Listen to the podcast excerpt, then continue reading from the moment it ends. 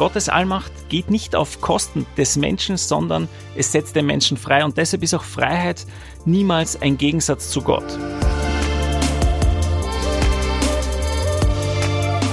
Mit Herz und Haltung.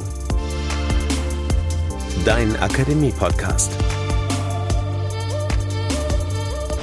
Das hier sind die mit Herz und Haltung Basics. Theologie endlich verständlich. Euer Service aus der Katholischen Akademie im Bistum Dresden-Meißen von und mit unserem Mann fürs Fundamentale, Dr. Martin Dürnberger in Salzburg. Hallo Martin. Hallo und einen wunderschönen guten Tag aus Salzburg.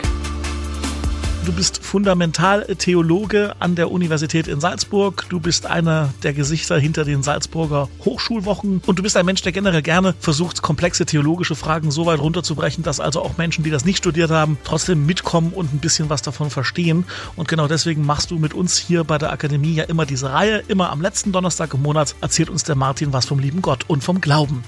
Und äh, du hast beim ersten Mal gesagt, wir hangeln uns am Credo, also am Glaubensbekenntnis lang. Wo sind wir denn da heute? Bei der zweiten Folge. Was erwartet uns heute von dir? Ja, wir sind ja eigentlich noch ziemlich am Beginn. Die letzte Folge hatte als Großthema tatsächlich das Credo, das ich glaube. Was heißt es, religiös ja. zu glauben? Und heute kommt, du hast das Stichwort ja eigentlich schon geliefert, heute kommt der liebe Gott unter Anführungszeichen dran. Heute geht es um die Gottesfrage im weitesten Sinn. Ich würde sagen, wir spannen unsere Hörerinnen und Hörer gar nicht länger auf die Folter. Schön, dass ihr alle da seid. Martin, du hast das Wort. Hier kommt Teil 2 der mit Herz und Haltung Basics.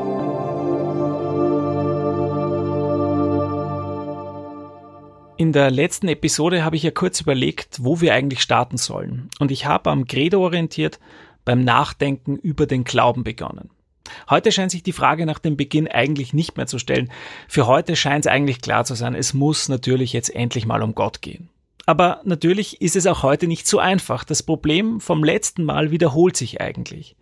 Denn wo soll man denn anfangen bei so einem Megathema, wie Gott es ist? Menschheitsgeschichtlich ist das einfach mehr als nur mächtig und das ist eine massive Untertreibung. Aber wenn ich jetzt mal die ganzen bildungsbürgerlichen Übungen beiseite lasse, also die ganzen feinsinnigen Zitate über Gott, die man da zusammentragen könnte von Augustinus, von Mechthild von Magdeburg oder Kapital Bra oder wen auch immer, dann könnte man ja intuitiv vielleicht sagen, na ja, die erste und die entscheidende Frage in Bezug auf Gott, das ist ja wohl die Frage, ob er überhaupt existiert. Gibt es denn Gott überhaupt? Kann man seine Existenz beweisen?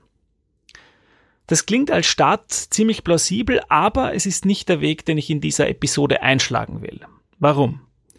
Stellen wir uns für einen Augenblick mit dem Münchner Theologen Armin Kreiner vor, es gebe ein Orakel, das wirklich und unfehlbar die Wahrheit sagt. Und wir stellen uns natürlich auch vor, dass wir diesem Orakel nur eine einzige Frage stellen dürfen. Und nehmen wir jetzt mal an, dass wir dann all die Fragen hinteranstellen, die uns sonst so beschäftigen. Wie enden die Sopranos wirklich oder wann kriege ich einen Impftermin? Also nehmen wir an, wir stellen eben diese eine und einzige Frage, gibt es Gott? Was wird passieren, wenn dieses Orakel das unfehlbar die Wahrheit sagt, darauf antwortet, easy, klar, natürlich gibt's Gott. Was wäre dann für uns mit dieser Antwort gewonnen? Wir würden dann sicher wissen, dass es Gott gibt, klar, aber es wäre ja immer noch unklar, was unter diesem Ausdruck Gott zu verstehen ist. Was meint denn dieser Begriff? Ist damit ein freundliches Wesen gemeint oder ein desinteressiertes oder gar ein bösartiges? Welche Eigenschaften kommen diesem Wesen zu? Welche Prädikate sollen wir ihm sinnvollerweise zuschreiben? Kurz, was bedeutet der Ausdruck und was impliziert er? Die Frage nach der Bedeutung des Ausdrucks erscheint in dieser Hinsicht also mindestens ebenso wichtig zu sein wie die Frage nach der Existenz der Wirklichkeit, die damit bezeichnet wird. Und tatsächlich könnte es ja sogar so sein, dass wir uns zum Teil gar nicht das Gleiche vorstellen, dass wir gar nicht das Gleiche verstehen, wenn wir jeweils von Gott reden weil manche bei Gott an eine Art kosmischen Albus Dumbledore denken mit einem glitzernden Bart, während andere Gott als eine eher kosmische Energie verstehen und die dritten von Gott reden als Causa prima non causata und die vierten, aber egal, ob die vierten, die fünften, die sechsten oder die siebten, entscheidend ist mal das. Die Frage, was verstehen wir unter Gott, beziehungsweise was sollten wir darunter verstehen, gerade in christlicher Perspektive, diese Frage ist nicht trivial und deshalb will ich heute über diese Frage nachdenken. Auch für den heutigen Ausflug liefert das Glaubensbekenntnis die Karte. Und auf dieser Karte finden wir mehrerlei verzeichnet. Den Ausdruck Gott natürlich und gleich daran anschließend drei Zuschreibungen. Ich glaube an Gott heißt es dort, den Vater, den Allmächtigen, den Schöpfer des Himmels und der Erde. Und weil das natürlich ein absolut mächtiges Thema ist, auch wenn man sich nur auf diese Bestimmungen konzentriert, holen wir uns drei, nein, wir holen uns vier Scouts aus der Theologiegeschichte, die uns hilfreich zur Seite stehen sollen. Wir sind zwar nicht bei einem hippen Startup hier, in dem sich alle duzen, aber ich bin dennoch so frei und verwende fürs erste Mal nur die Vornamen. Mit Anselm fragen wir nach dem Gottesbegriff, mit Sören wird es um die Bedeutung von Allmacht gehen, mit Sally fragen wir nach der Ehre Gottes und mit Karl wird es dann am Ende noch um Unbegreifliches gehen. Klingt komisch, sagen Sie, mag sein, ist aber spannend, meine ich, und deshalb brechen wir am besten gleich auf. Das erste, was mich interessiert, ist, wenig überraschend jetzt nochmals der Gottesbegriff. Hilft uns hier das Glaubensbekenntnis? Jetzt kann man sagen, ja, natürlich hilft uns das Glaubensbekenntnis hier, denn der Ausdruck Gott kommt darin vor und er wird mit Prädikaten verbunden und die Prädikate erhellen, was wir uns unter Gott vorstellen sollten, wie wir den Ausdruck verstehen sollten. Also es gibt ja die Kombi mit Vaterschaft, mit Allmacht und mit Schöpfersein. Das ist natürlich jetzt tatsächlich aufschlussreich, aber nicht in jeder Hinsicht. Es ist zum Beispiel unklar, wie wörtlich oder wie metaphorisch diese Eigenschaften zu verstehen sind, ob sie Gott notwendig zukommen oder nicht, ob sie ihn jetzt vollständig definieren oder nicht, wie sie intern zusammenhängen und dergleichen mehr. Und deshalb frage ich lieber nochmals anders danach, was wir jetzt unter Gott verstehen sollten. Und hier kommt Ansem auf die Bühne dieses Podcasts und gemeint ist natürlich Anselm von Canterbury. Anselm von Canterbury, der im 11. und 12. Jahrhundert vor allem im Gebiet des heutigen Frankreich und England lebte, legt einen der bekanntesten Gottesbegriffe nicht nur in der westlichen Geistesgeschichte vor und deshalb lohnt es sich, den natürlich auch hier aufzurufen. Also wenn Sie sich mal den Luxus gönnen wollen, in einem äh, Partygespräch ganz en passant einen Gottesbegriff zu erwähnen, dann schlage ich vor, nehmen Sie doch den Gottesbegriff von Anselm. Was sagt also Ansem? Ansem sagt, Gott ist it quo maius non cogitari potest. Auf Deutsch, dasjenige, über das hinaus Größeres nicht gedacht werden kann. Ich halte das für einen der spannendsten Gedanken der Theologiegeschichte insgesamt und damit meine ich nicht nur, dass die Formulierung genderneutral ist, sondern ich meine damit, dass wir hier einen Gottesbegriff vorliegen haben, der, wie es der evangelische Theologe Karl Barth formuliert hat, eigentlich eine Regel des Denkens über Gott darstellt. Also nicht nur einen in sich geschlossenen Begriff, sondern tatsächlich eine Regel, wie wir über Gott denken und reden sollten. Sprich von Gott so, denk von Gott so, dass darüber hinaus Größeres nicht gedacht werden kann. Denn wenn etwas Vollkommeneres gedacht werden kann als das, was du eben über Gott gesagt oder gedacht hast, dann hast du zuvor nicht wirklich angemessen von Gott gesprochen, sondern eher von einer endlichen Größe. Das ist der Grundgedanke. Und weil der natürlich ein bisschen zu abstrakt klingt, versuche ich etwas konkreter zu werden.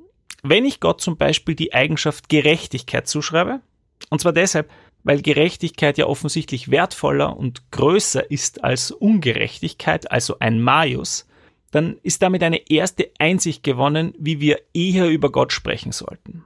Zugleich ist die Reise damit noch nicht vorbei, unser Verständnis von Gerechtigkeit wird sich ja üblicherweise im Laufe des Lebens verändern. Und im Idealfall wird es tiefer, reicher, nuancierter. Also wenn ich zum Beispiel mit fünf Jahren das für gerecht halte, was Mama und Papa sagen, weil Mama und Papa das halt nun mal sagen, dann wird sich das mit 14 Jahren schon anders darstellen.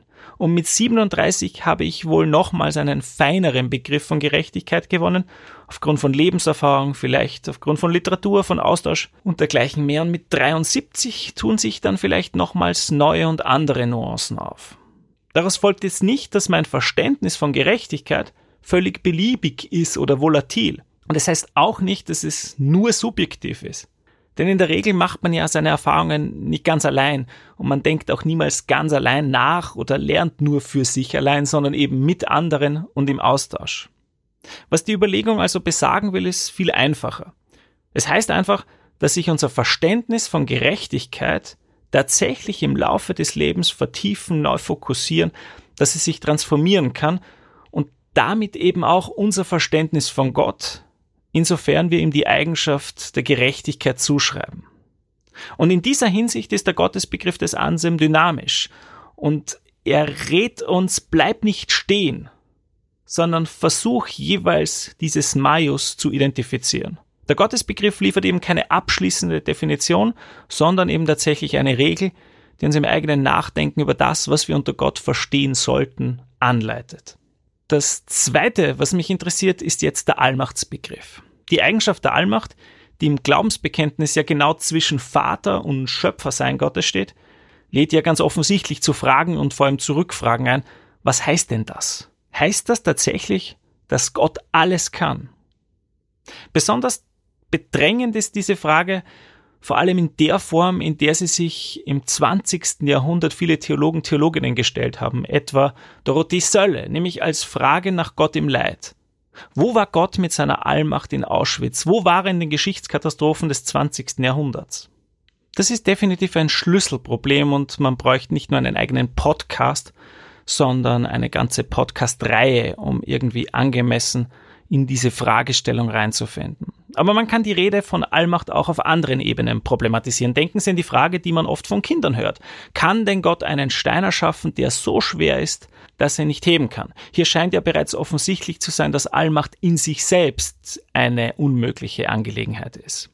Nochmals andere Probleme ergeben sich in gewisser Hinsicht aus dem christlichen Glauben selbst heraus, der ja Gott auch andere Prädikate als nur Allmacht zuschreibt. Wenn Gott beispielsweise die Liebe ist, wie der christliche Glaube bekennt, dann kann man sich ja fragen, ob Gott damit dann nicht auch notwendig in seinen Handlungsmöglichkeiten eingeschränkt ist. Stellen wir uns etwa vor, es würde so etwas wie ein zutiefst bösartiger Chuck Norris existieren. Und ich meine damit jetzt diese Internet-Persona Chuck Norris, diesen König der Internet-Memes, denn dieser Persona wird ja zugeschrieben, dass sie irgendwie alles kann dann könnte man ja argumentieren, dass dieser Bad Chuck Norris mächtiger als der Gott Jesus sein muss, denn ein bösartiger Chuck Norris vermag Unschuldige zu quälen, wozu der Gott Jesu, insofern er in sich selbst die Liebe ist, wozu also der Gott Jesu aufgrund seines Wesens nicht in der Lage ist. Ich muss nicht mehr Hinweise liefern, um zu zeigen, dass die Rede von Allmacht hochgradig erklärungsbedürftig ist und dass sich die Frage tatsächlich in verschiedenen Hinsichten je neu stellt. Worin besteht Gottes Allmacht? Wie können wir sie verstehen? Ich kann hier in diesem Kontext vielleicht nur eine einzige Spur ziehen und diese einzige Spur führt mich jetzt zu Sören und gemeint ist damit der dänische Philosoph Sören Kierkegaard.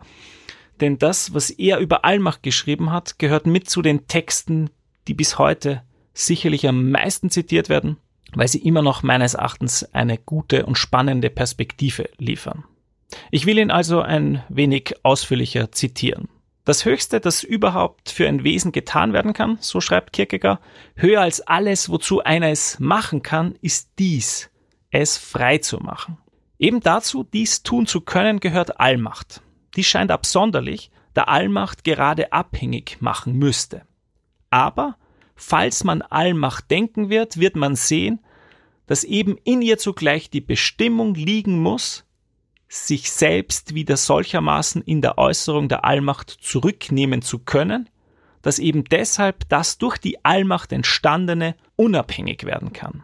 Allein die Allmacht kann sich zurücknehmen, indem sie sich hingibt, und dies Verhältnis ist ja eben die Unabhängigkeit des Empfangenden. Gottes Allmacht ist darum seine Güte. Das ist das Unbegreifliche, dass Allmacht nicht bloß vermag, das Allerimposanteste, das sichtbare Weltganze hervorzubringen, sondern auch das Allergebrechlichste hervorzubringen vermag, ein der Allmacht gegenüber unabhängiges Wesen. Die Schöpfung aus dem Nichts ist abermals der Ausdruck der Allmacht dafür, dass sie unabhängig machen kann. Zitat Ende. Gottes Allmacht zeigt sich also nicht darin, dass sie andere beherrscht, unterdrückt, niedermacht, dass sie im Spiel der Freiheiten jeweils die meisten Möglichkeiten zur Verfügung hat, um andere Freiheiten zu dominieren. Denn das Höchste, so jetzt nochmals Kierkegaard eben, das überhaupt für ein Wesen getan werden kann, ist eben dies, es frei zu machen. Gottes Allmacht zeigt sich darin, dass Gott anderes als anderes freisetzt. Und damit sind wir eigentlich wieder mitten im Credo, und zwar beim Link von Gottes Allmacht zu seiner Eigenschaft, Schöpfer des Himmels und der Erde zu sein. Und zugleich haben wir auch den Link zurück zum Bild des Vaters, denn Vaterschaft ist, sprechen wir besser vielleicht von Elternschaft im Allgemeinen, idealerweise nicht darauf bezogen, dass man die eigenen Kids möglichst lang und umfassend abhängig hält, sondern ja eigentlich darauf, dass man ihnen in ein eigenes Leben hineinhilft, zu einem eigenen Leben befähigt. Also genau darin, so könnte man argumentieren, zeigt sich Allmacht und zwar als eine Macht, über die hinaus größere nicht gedacht werden kann, um nochmals den Anselm aufzugreifen.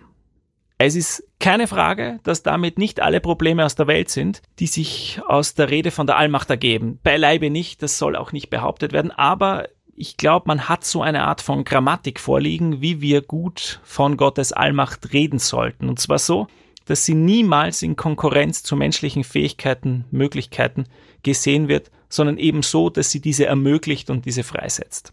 Und genau das führt mich jetzt auch bereits zum dritten Punkt und zum dritten Namen. Von Ansem gehen wir über Sören zu Sally. Das dritte, was mich interessiert, ist jetzt das Verhältnis von Gott und Welt und das legt sich ja von dem, was eben gesagt wurde, eigentlich nahe. Darin ging es ja nicht mehr nur um Gott allein, wenn man so will, sondern es geht ja um die Frage, wie verhalten sich Gott und Welt zueinander. Die Pointe, die man mit Kierkegaard im christlichen Credo findet, ist eigentlich klar. Sie verhalten sich niemals so zueinander, dass sie in Konkurrenz zueinander stehen, dass also quasi Gottes Majus ein Minus des Menschen ist. Gottes Allmacht geht nicht auf Kosten des Menschen, sondern es setzt den Menschen frei und deshalb ist auch Freiheit niemals ein Gegensatz zu Gott was dem Menschen dient, so könnte man sagen, was zutiefst human ist, das kann nicht gegen Gott sein und umgekehrt kann das, was Gott ehrt, nicht menschenfeindlich sein.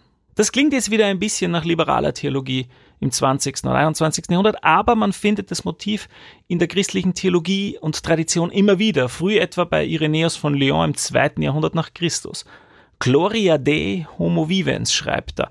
Der lebendige Mensch ist Gottes Ehre und nicht der Mensch, der im Staub kriecht, der sich ständig klein macht oder sich schlecht redet. Und hier kommt endlich Sally ins Spiel. Und damit ist die US-amerikanische Theologin Sally McFake gemeint, die diesen Gedanken von Irenäus prominent auf alle Kreaturen ausgeweitet hat. The glory of God, schreibt sie, is every creature fully alive and therefore We live to give God glory by loving the world and everything in it. Das ist natürlich keine Beschreibung der real existierenden Christentumsgeschichte, denn der Gottesgedanke war darin leider allzu oft gegen die Humanität gestellt. Und natürlich muss man sich auch überlegen, was heißt denn genau fully alive, denn auch das ist ja nicht magisch immer einfach nur klar.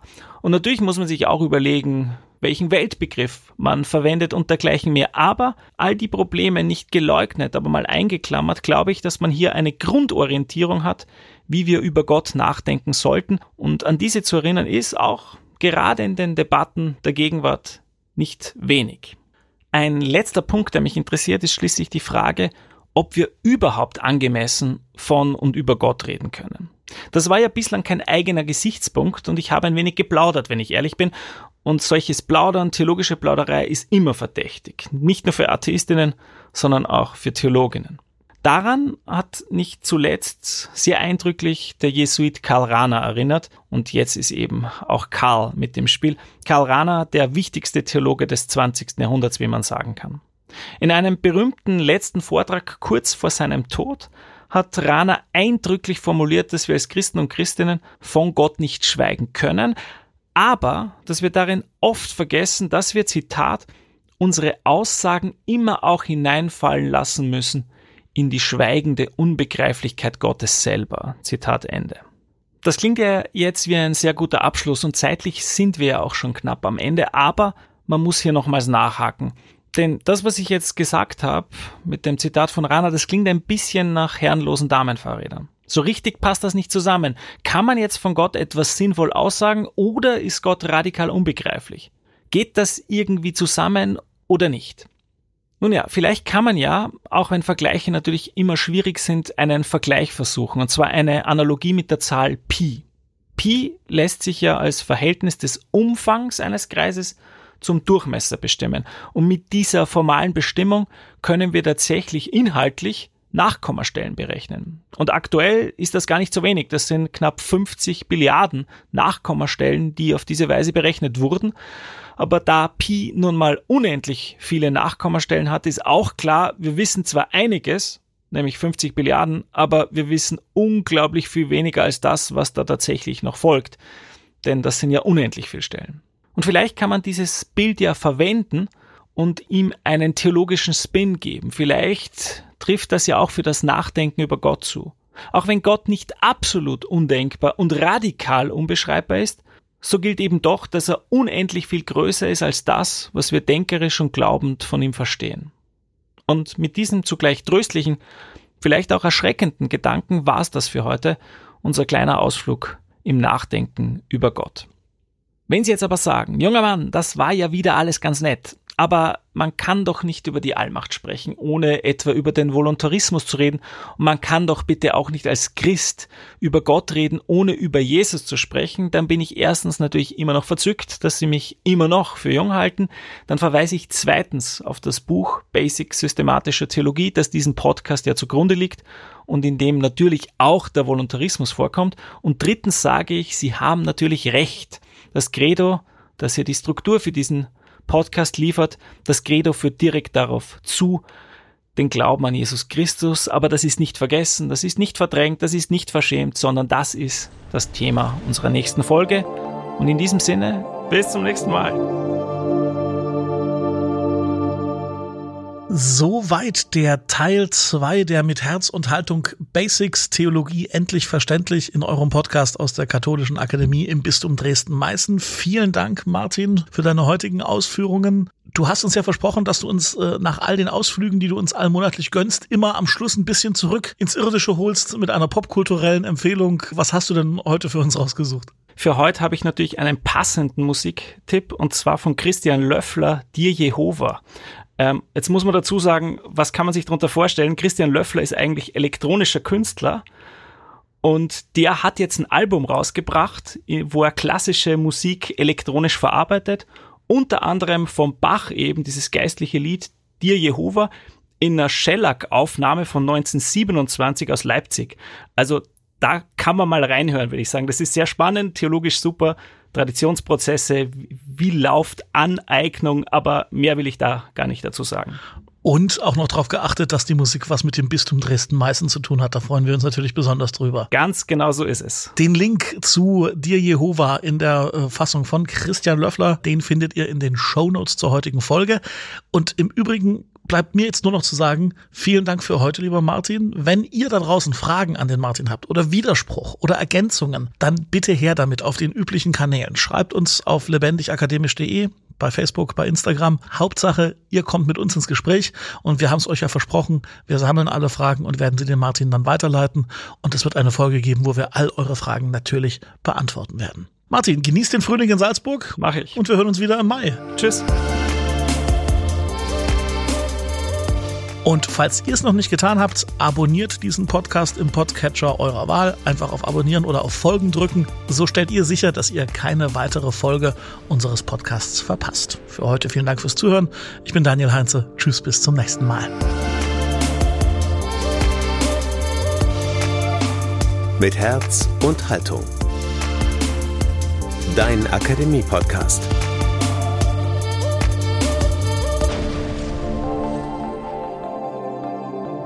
Ein Angebot der Katholischen Akademie im Bistum Dresden-Meißen.